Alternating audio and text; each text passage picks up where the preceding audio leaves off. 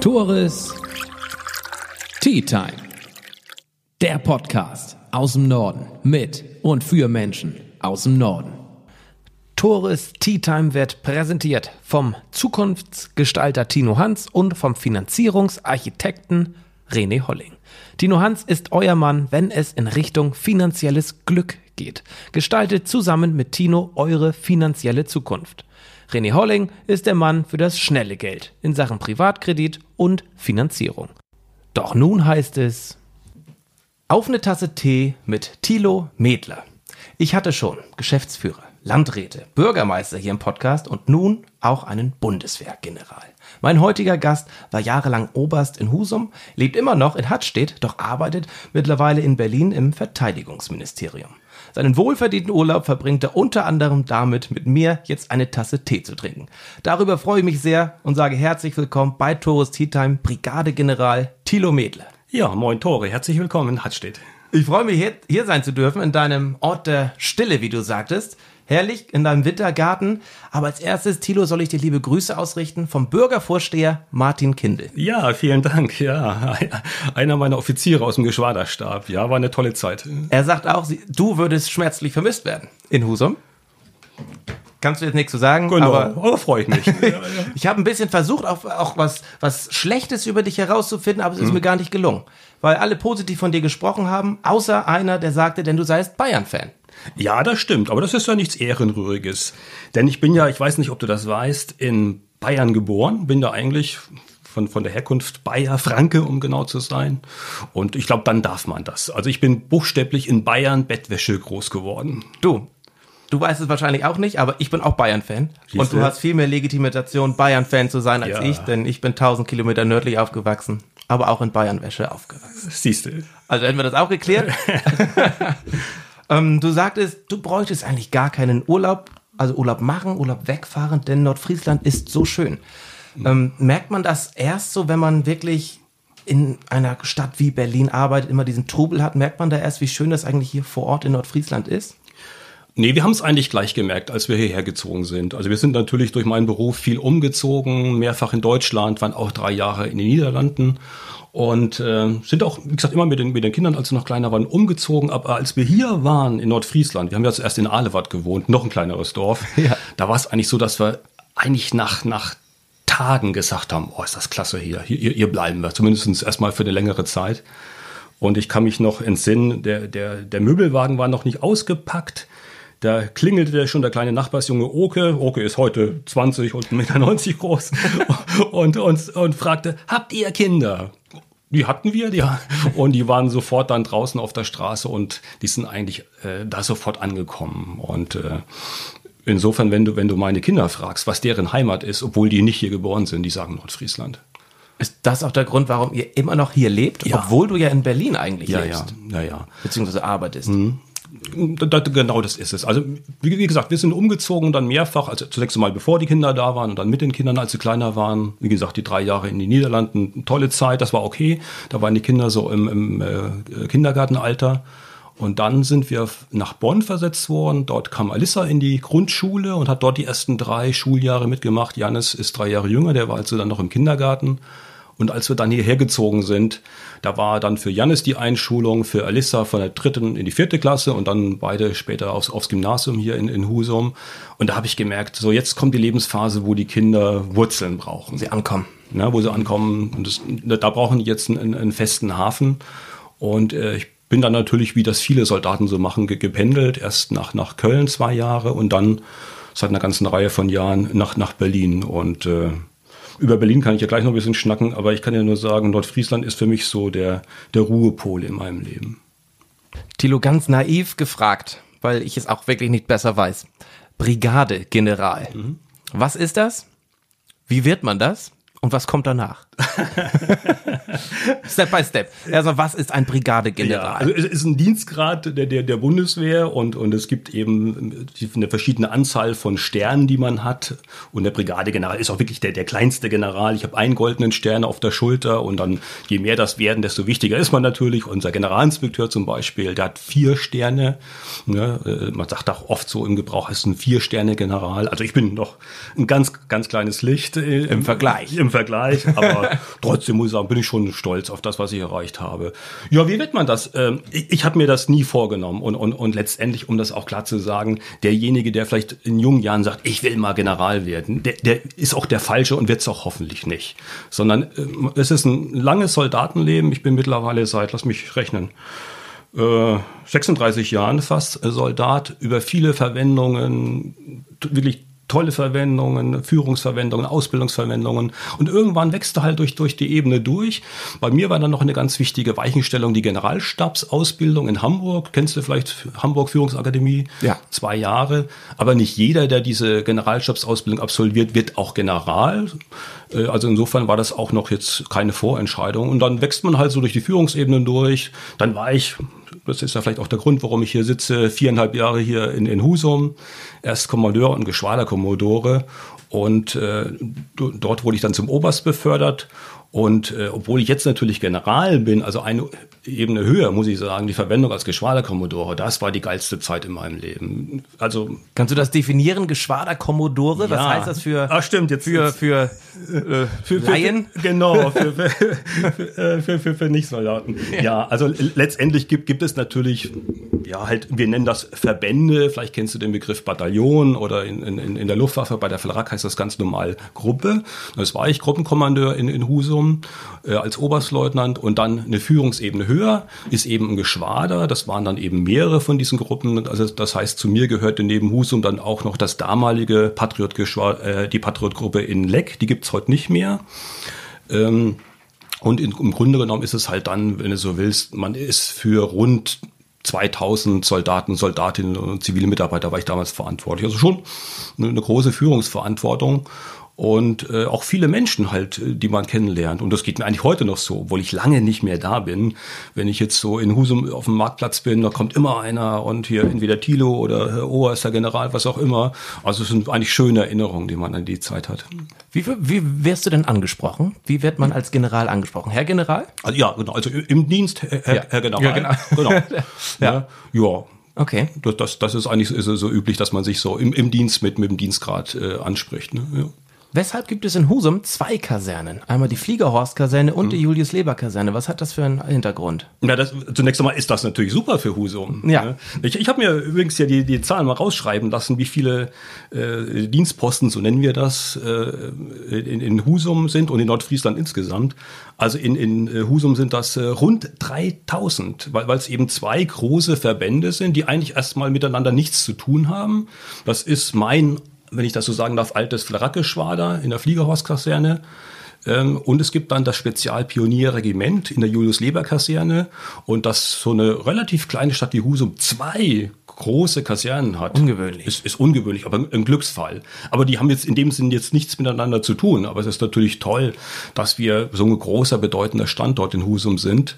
Und äh, wenn du das mal erweiterst auf Nordfriesland, dann noch in Stadum und Westerohrstedt, ich habe es mal mir aufschreiben lassen, das sind es über 4000 Soldaten und Soldatinnen und zivile Mitarbeiter und Mitarbeiterinnen und das ist ein gewaltiger Faktor für so einen Landkreis. Ja, ein Wirtschaftsfaktor. Ja, ganz, ganz bestimmt ein großer Wirtschaftsfaktor, aber ich will hoffen, dass, dass, dass wir mit der Bundeswehr deutlich mehr sind als ein Wirtschaftsfaktor, denn es sind 4000 Menschen, die in dieser Region wohnen äh, die so wie ich diese Region liebgewonnen haben, obwohl sie nicht von hier stammen.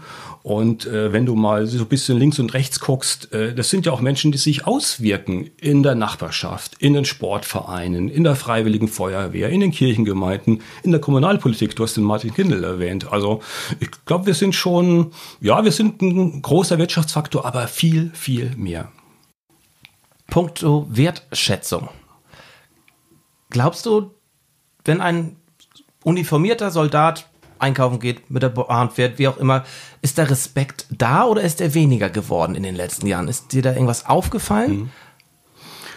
Also ich, ich, ich denke schon, insgesamt ist Respekt da. Also ich zumindest könnte aus meinem eigenen Erleben in nur mittlerweile 36 Jahren nie irgendetwas Negatives berichten, aber ich ganz, ganz häufig werde ich positiv angesprochen. Zum Beispiel auch wenn ich in Uniform auf Dienstreisen bin, so auf dem Bahnhof oder, oder in, warte irgendwo auf dem Flughafen, dass man ganz oft angesprochen wird, auch so ganz banal, Mensch, was, was machen Sie denn? Was, was ist das denn für Dienstgrad und Ja, so? ja. Mhm. Ne, aber äh, eigentlich immer freundlich und, und nee, also was Negatives könnte ich wirklich nicht berichten. Wenn überhaupt, glaube ich, ist insgesamt so ein gesellschaftlicher Trend, dass vielleicht insgesamt so ein bisschen, na, wie soll ich sagen, die, der, der, der Respekt vor Autoritäten im weitesten Sinne des Wortes äh, zurückgeht. Das betrifft ja zum Beispiel auch die Polizei. Wir sehen auch, dass zum Beispiel Rettungskräfte gelegentlich auf eine völlig inakzeptable Weise behandelt werden. Ja, wie kann das sein? Ja. Also wie kann das sein? ja. Ganz, ganz banal, weil nicht alle Menschen wirklich schlau sind und eine gute Kinderstube genossen haben. Ne? Es gibt auch Ja. Hirnis. Ne? Ja, jede Menge. Ja. Ja. Und das ist die einzige Erklärung. Ja. Aber dennoch total unverständlich. Ähm, 2011, 1. Juli 2011, ist was passiert und zwar wurde die Wehrpflicht erstmal ad acta gelegt. Und ich hatte immer das Gefühl, die Wehrpflicht war so ein kleines Bindeglied zwischen Gesellschaft und Militär, in Anführungszeichen. Wie siehst du das als General der Bundeswehr, äh, dass diese Wehrpflicht abgeschafft wurde? Weil ich finde, dadurch hatte früher jeder sehr viel mehr Zugriff auf, auf die Bundeswehr so. Man wurde häufiger darüber gesprochen. Jetzt ist das ja eine Freiwilligenarmee quasi. Also man muss sich aktiv dafür bewerben, um da eingezogen zu werden. Das war ja früher anders. Ja, also zunächst mal, sie ist nicht abgeschafft, sondern ausgesetzt. Das, Genau, also ad acta, genau. Also, Ne, aber ja. man, man, Ja. man, man könnte sie, wenn, wenn die Politik das, das will, Wenn sie wollte, könnte auch, auch wieder reaktivieren. Ich meine, wir, wir, man muss ja nur so ein bisschen in die Sicherheitspolitik hineinschauen. Wir, wir wollen uns ja um Gottes Willen jetzt keine Verschlechterung der internationalen Lage wünschen, aber völlig ausgeschlossen ist das auch nicht. Und das ist vielleicht auch ein Instrumentarium, was man zumindest mal im Hinterkopf behalten sollte. Ähm, es ist, und du hast das im Prinzip ja schon angedeutet, echt ein zweischneidiges Schwert. Also zunächst einmal, wenn, wenn der Staat von jungen Menschen, und in dem Fall waren es ja erstmal nur junge Männer, Lebenszeit abfordert, muss das immer auch eine Rechtfertigung haben. Und, und, und insgesamt war es, glaube ich, so, dass wir gesagt haben, die sicherheitspolitische Lage lässt das zu, dass wir die Bundeswehr auch insgesamt verkleinern. Das darf man ja auch nicht vergessen. Und äh, dass wir uns quasi nun auf, auf eine Armee, die sich im Wesentlichen auf, auf Freiwillige abstützt, äh, zurückfahren. Das heißt Berufssoldaten, so wie ich, und, und, und, und Zeitsoldaten. Äh, ich glaube jetzt im Sinne von auch eine, eine professionelle, hochtechnisierte Armee war das schon auch richtig, denn das darf man auch nicht vergessen. Wehrpflichtige waren natürlich dann zum Schluss nur noch für wenige Monate bei uns und da kannst du viel dann auch nicht mehr gerade, wenn es um, um Technologie geht, vermitteln.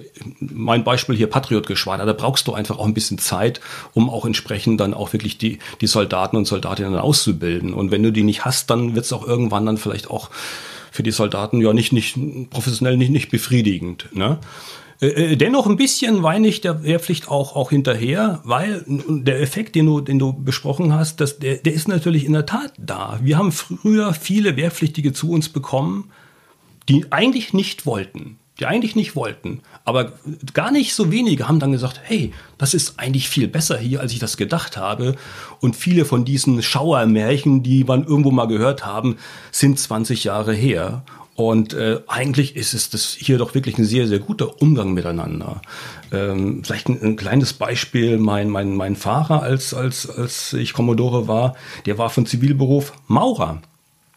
Und, und er sagte, von wegen hier äh, rauer Umgangston, der Ton auf dem Bau. Auf dem Bau ist um einiges. Aber hallo, aber hallo. Ja. Okay. Also insofern haben wir aus dem Reservoir der Wehrpflichtigen doch viele gewonnen, die eigentlich den Plan nicht hatten, aber dann gesagt, doch gesagt haben, pass mal auf, ich bleib hier vier Jahre, acht Jahre, zwölf Jahre, vielleicht auch, auch länger. Und, und das fehlt uns natürlich ein bisschen. Das heißt, wir müssen jetzt, aber das müssen viele die Arbeitgeber machen, ganz aktiv um junge Männer und auch junge Frauen werben, die zu uns kommen sollen. Ein, ne, ein Aspekt war ja auch sicherlich der Kostenfaktor, denn eine Wehrpflicht kostet viel Geld. Sind ja nicht nur 1000 Menschen, die da eingezogen worden sind, sondern äh, fünf, sechsstelliger Bereich. Also Kostenpunkt.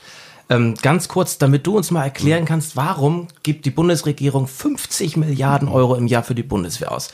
Wohin fließt das Geld? Ja, also vielleicht noch, noch, noch kurz Ja. zur Wehrpflicht. Also, der- Kostenfaktor war es nicht. Es, Okay, es, es, war nicht. es war wirklich dies, diese politische, auch gesellschaftliche Ja. Überlegung.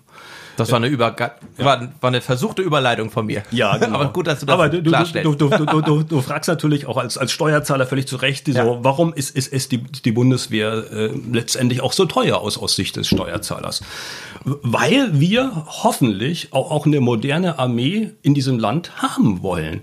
Und Und äh, wenn du mal auch wirklich auf, auf unsere modernen Waffensysteme guckst, im, im Bereich der, der Fliegerei ist das besonders deutlich. Eurofighter, der, der, der, der Airbus als Transportflugzeug, auch hier mein, mein Patriot-Geschwader, auch dort wollen wir jetzt ein Nachfolgesystem haben. Das kostet eben, weil es Hochtechnologie ist, auch viel, viel Geld. Das muss man ganz klar sagen. Äh, trotzdem aber da, da schlagen natürlich auch zwei Herzen in meiner Brust, äh, äh, äh sage ich als, als Soldat. Ich würde mir schon noch eine etwas robustere Finanzausstattung der Bundeswehr wünschen, denn, und das wirst du auch gelesen haben, wir haben auch durchaus auch Bereiche, wo die materielle Einsatzbereitschaft ja. überhaupt nicht äh, zufriedenstellend ist. Naja, ist klar, weil auch die, die Dinge irgendwann in die Jahre kommen. Ganz klar. Ne? Und ich sag mal, das, das äh, kennt man auch aus dem privaten Bereich, wenn du irgendwann dein Auto, weil du es so lieb hast oder kein Geld hast für, für Neues, fährst und fährst und fährst, es kommen die Reparaturen und ob es dann wirklich sich rechnet, dann noch mehr Geld reinzustecken oder ob man nicht sagt, pass mal auf, jetzt nehme ich ein bisschen Geld in die Hand und, und kaufe mir was Neues, ist dann immer eine, eine Abschätzung. Ne? Äh, vielleicht möchte ich so zusammenfassen. Die, dieses Land mit 80 Millionen Einwohnern und, und, und einer ganz robusten Wirtschaft sollte es sich leisten können, eine moderne, leistungsfähige Bundeswehr zu haben. Und die ist nicht für den Nulltarif zu haben. Sondern ein 2%-Tarif quasi. naja, diese, diese, diese 2%, das, das ist, ist ja etwas, was, was, was immer so ein bisschen ja. äh, in die Diskussion geführt wird. Das ist ja quasi prozentual am Bruttoinlandsprodukt. Richtig. Äh, ne, ich sag mal, das, das, das wären im Augenblick schon gewaltige Summen, die, die wir da hätten. Ich meine, wir sind noch nicht mal bei 1,5 und ja. wir reden über 50 Milliarden Euro. Ne? Genau. Ich, ich, ich glaube, viele, ich auch, wir wären schon zufrieden, wenn wir, ich sage jetzt mal, eine, eine konstante Steigerung in, in, in Richtung dieses Ziels haben könnten. Denn gerade bei, äh, bei der Finanzausstattung ist es wichtig, dass man eben auch eine, eine, eine Planbarkeit hat. Also es geht gar nicht darum, jetzt mal kurzfristig Geld reinzupumpen, sondern du musst über viele Jahre wissen, wir haben das Geld zur Verfügung, wir können auch entsprechende Verträge machen, wir können auch entsprechende Projekte anstoßen. Das ist das eigentlich Wichtige, dass man diese langfristige Perspektive reinbekommt. Wir sprachen eben schon davon kurz, wie wird man General?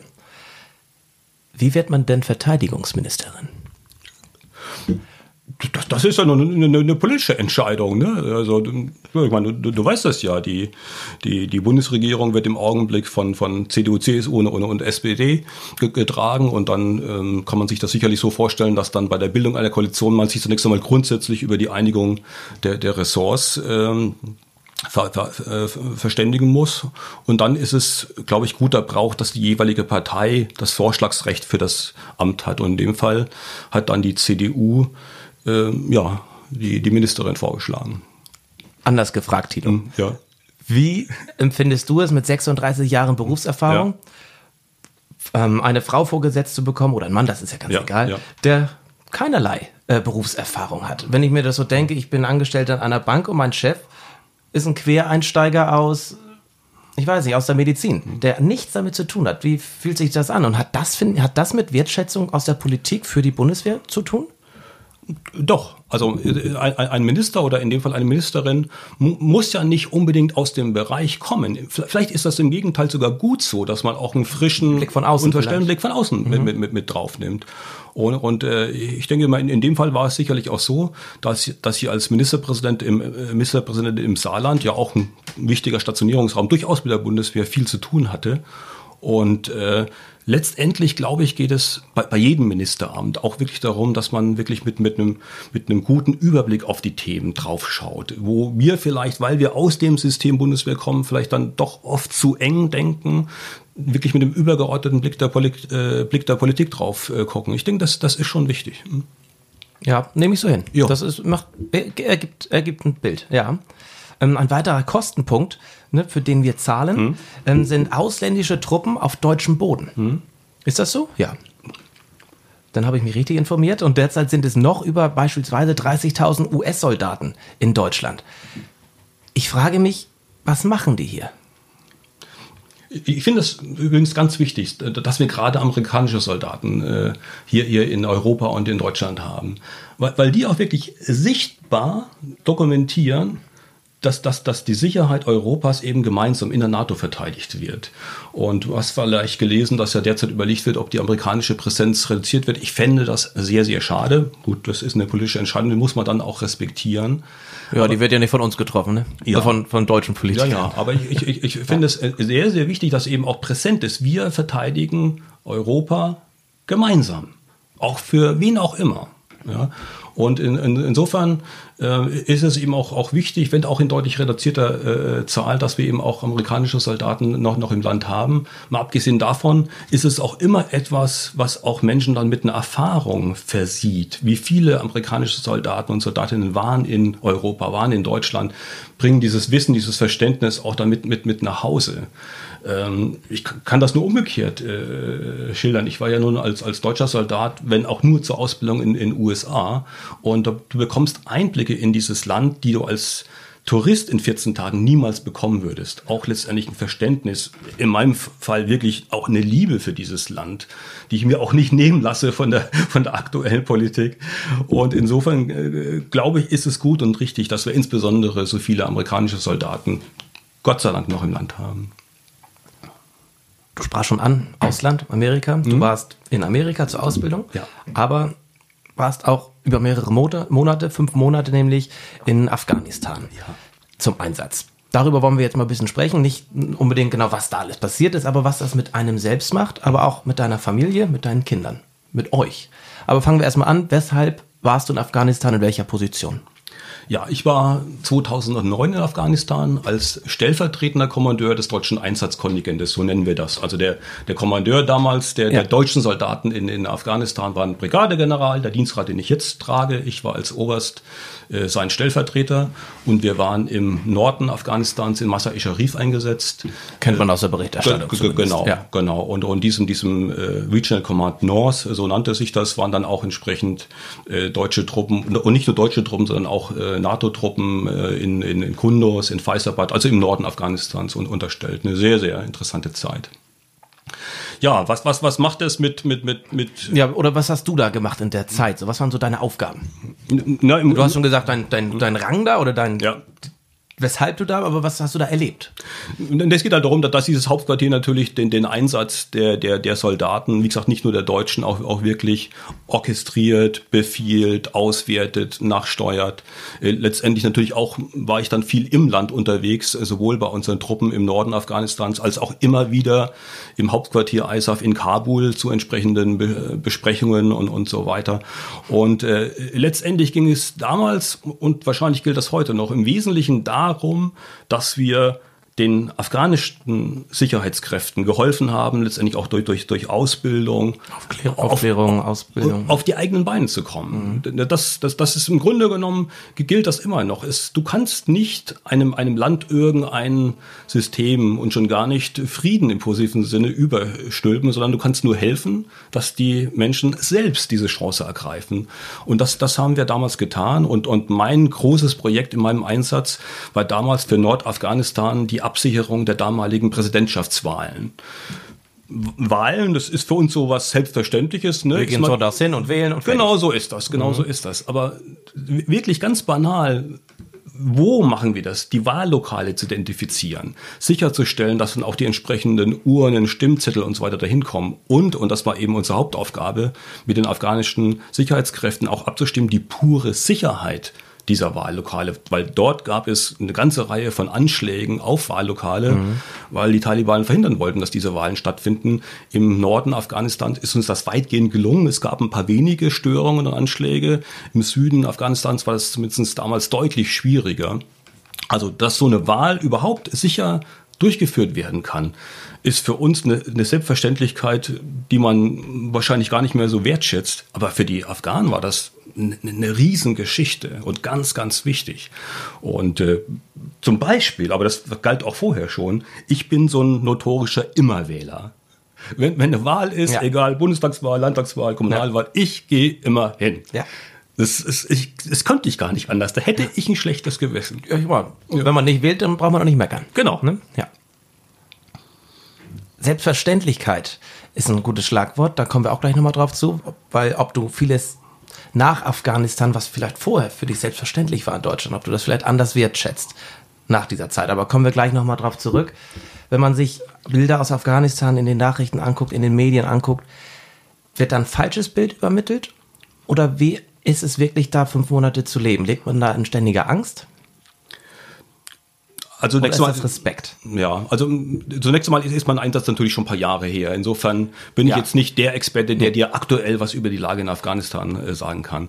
Aber vielleicht generell, ähm, äh, relativ viele Soldaten verbringen natürlich auch die Masse ihrer Zeit innerhalb, ich sag jetzt mal, des, des, des Lagers, des, des Feldlagers. Wo man sich relativ sicher fühlt. Wo, wo man sich relativ si- sicher Mhm. fühlt, wobei auch, auch da gab es immer mal Mörserbeschuss oder, oder solche Dinge, aber im Mhm. Grunde genommen ähm, war, war das schon irgendwo beherrschbar. Aber natürlich, gerade wenn Patrouillen rausgehen, da- dann ist auch immer, immer eine Gefahr. Oder, oder wenn wir zum Beispiel damals äh, auch innerhalb von Massa Sharif sind wir zum Beispiel in, in die Kaserne der Afghanen gefahren. Das waren nur ein paar Kilometer, aber du bist dann letztendlich dann durch, durch die Straßen äh, Massa Sharifs gefahren. Du darfst dir das jetzt nicht vorstellen als wirklich gut ausgebaute äh, Teerstraßen. Die gibt's da auch so ein paar in der Innenstadt, aber es sind auch oft nur so Dirt Roads, wie, wie wir nennen. Schotterpisten. Ja, genau. Ja. Und, und da gab es auch durchaus äh, eine ganze Reihe von Anschlägen. Ich selber davon nun, äh, Gott sei Dank, nicht, nicht betroffen. Aber in meiner Zeit dort haben wir insgesamt ähm, acht Soldaten verloren. Entweder durch Gefechte oder durch Anschläge. Acht, acht Soldaten, die ihr Leben gelassen haben, die gefallen sind äh, für die Zukunft Afghanistans. Und, und, Und die helfen wollten. die helfen wollten. Ne? Und, und, und das ist natürlich etwas, was natürlich etwas mit dir macht. Da darf man sich überhaupt nichts vormachen. Das ist, wenn ich, wenn ich ehrlich bin, etwas, was, was mich heute noch beschäftigt.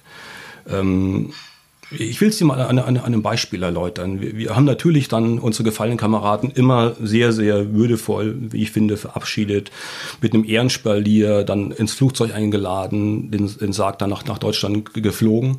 Ja, man kennt diese Bilder, ne? Ja, man, Man, man kennt diese Bilder, aber wenn du da stehst, Ja, ist- ist, ja, ist es nochmal was ganz anderes. Und bei einer Trauerfeier hat unser, unser Militärpfarrer, die haben ja in den Einsätzen immer Gott sei Dank Militärpfarrer mit dabei, Ah, Okay. ähm, zur musikalischen Untermalung dieses Lied, weiß nicht, ob du das kennst, Brothers in Arms von den Dire Dire Straits. Straits? Ja, Dire Straits war auch vorher schon einer meiner Lieblingsgruppen. Mhm. Aber wenn ich dieses Lied heute höre, gerne mal hier im Wintergarten, wo wir jetzt sitzen, abends, wenn die Familie im Bett ist, dunkel und ich höre dieses Lied, da, da geht ein, ein Film in mir ab, den ich auch nicht loswerde. Ne?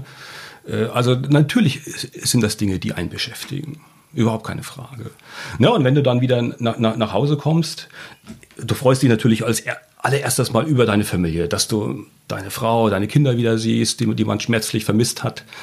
Ähm, man freut sich insgesamt einfach ja über dieses schöne, friedliche und, und auch grüne äh, Nordfriesland. Äh, denn ich bin damals, im, ich glaube Ende Juli aus Afghanistan zurückgeflogen. Äh, Afghanistan Ende Juli ist prügelheiß und, und da, wo wir waren, letztendlich dann Wüste oder das bisschen Grün ist dann weggedorrt. Also es ist eher eine, eine, eine, eine braune Farbe, die du, die du verlässt. Dann kommst du hier an. Ich kann mich noch entsinnen, wir äh, stiegen aus dem Flugzeug, Nieselregen. Oh, super! Herrlich. Nieselregen in Juli. Endlich. Ne? Was für ein Luxus. Und, und, und, und, und äh, das war schön. Und dann mal einfach in Husum über den Marktplatz zu gehen, einen Kaffee zu trinken, sich mal in den Hafen zu setzen, einfach dieses schöne, friedliche, bürgerliche Leben mal wieder äh, zu genießen.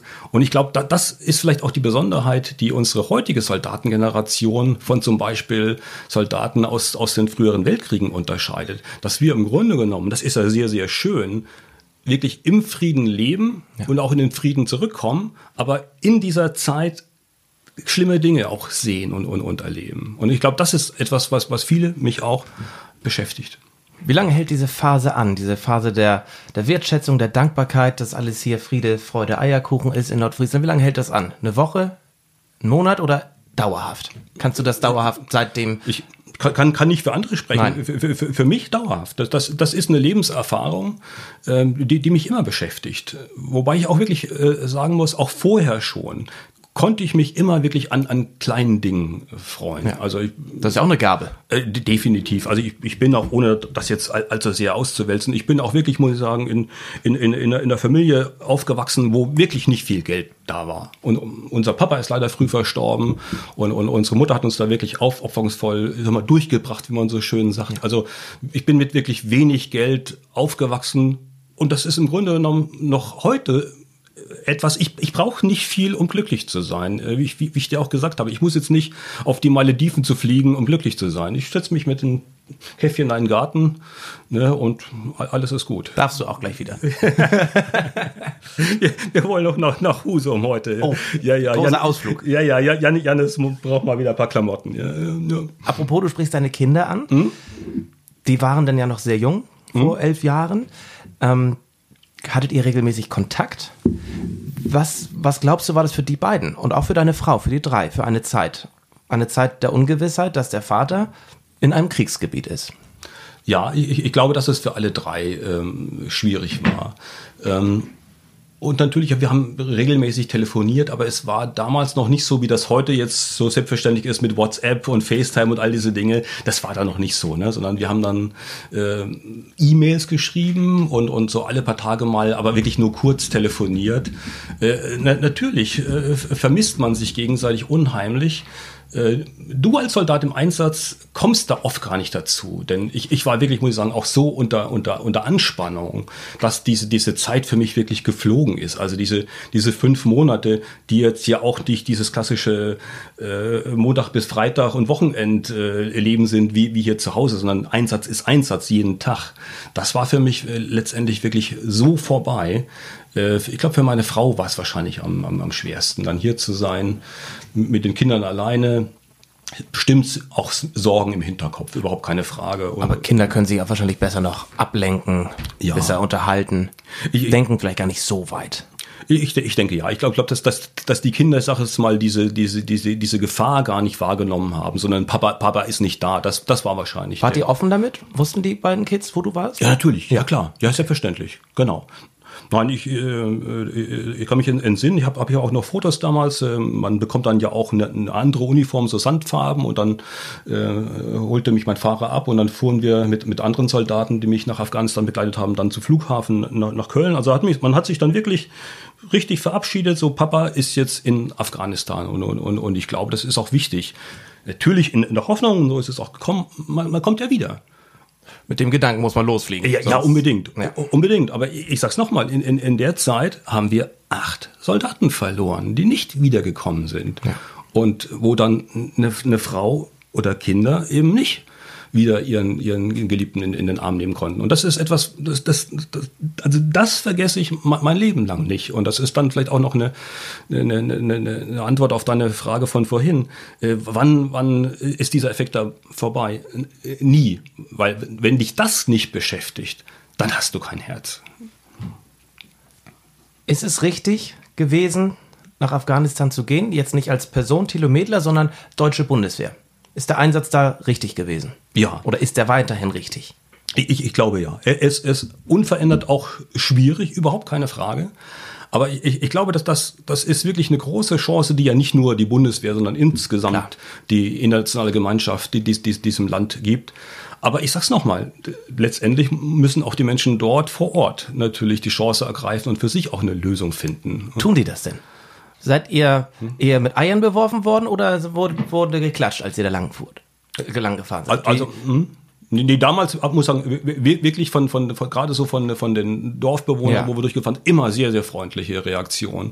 Ich glaube auch, auch eine große Dankbarkeit. Ja, aber wie gesagt, auch natürlich Gefechtshandlungen, Anschläge von, von den Taliban. Ja, klar. Na, ich meine, das darf man nicht vergessen. Letztendlich äh, äh, geht da über viele Jahrzehnte äh, eigentlich sowas wie ein Bürgerkrieg Ja. vonstatten. Und, und natürlich, sag mal, sind dann ausländische Truppen auch vielen ein Dorn im Auge und im wahrsten Sinne des Wortes der Feind.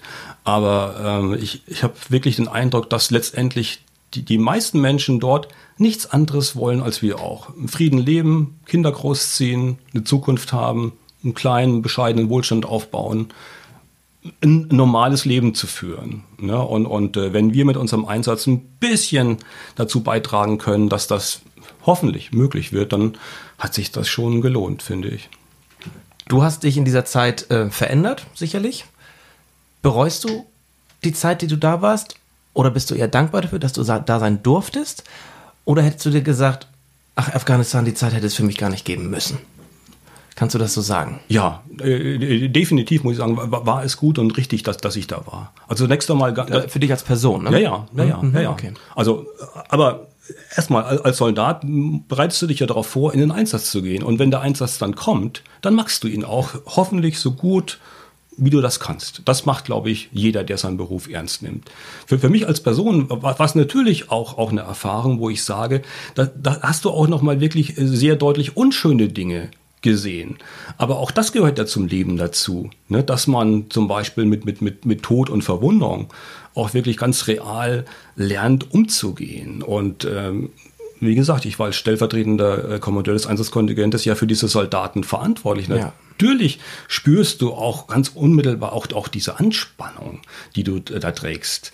Äh, aber in der, in der Rückschau muss ich sagen, es war auch eine professionell sehr, sehr befriedigende Zeit, weil im Einsatz eigentlich viele Dinge, ja, wie soll ich sagen, es wird nicht lange gefragt, es wird gemacht. Es, es herrscht ein ganz starker äh, Pragmatismus, ein ganz starkes Pflichtgefühl und alle packen mit an und fragen nicht nach, nach Uhrzeit. Äh, und das muss ich sagen, das, das ist einfach schön zu sehen, dass, dass, dass die Soldaten und Soldatinnen auch wirklich auch zusammenstehen und, und auch wirklich funktionieren.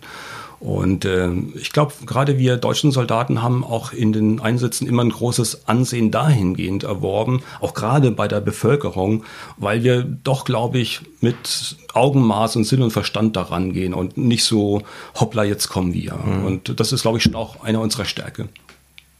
Abschließende Frage, Thilo. Mhm. Dein Sohn befindet sich jetzt auch gerade in der Berufsfindungsphase. Ja. Oftmals ist der Papa ja das große Vorbild. So war es bei mir auch. Mein Vater ist bei der Bank. Ich habe auch eine Lehre gemacht, dann doch aber erkannt, ja. das ist vielleicht nicht doch das Richtige. Wie sieht es denn bei deinem Sohnemann aus? Oder auch bei deiner Tochter? Ja, also äh, keiner von den beiden ist, ist, ist bei der Bundeswehr, was aber auch okay ist. Also ich habe die jetzt auch nicht versucht, in irgendeiner Form da, dafür oder dagegen zu beeinflussen, sondern die, die wissen natürlich von mir, was es heißt, Soldat zu sein. Äh, aber letztendlich haben dann beide, und das ist auch absolut okay, einen anderen äh, Weg gewählt. Unsere Tochter will Grundschullehrerin werden, das sagt sie schon seit vielen, vielen Jahren und, ja. und äh, sie studiert es gerade. Schön. Und äh, Janis studiert äh, Betriebswirtschaftslehre und das sind ja nur auch beides wirklich vernünftige äh, Wege im Leben. Und äh, wäre einer von beiden jetzt zur Bundeswehr gegangen, wäre das völlig okay gewesen, hätte mich auch gefreut. Aber so ist das auch in Ordnung. Ich meine, hätte es eine Wehrpflicht gegeben, sähe die Welt vielleicht anders aus.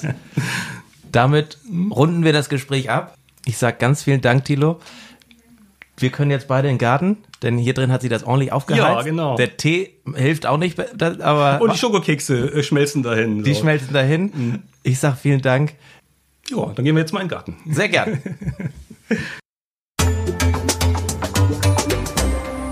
Tores Tea Time.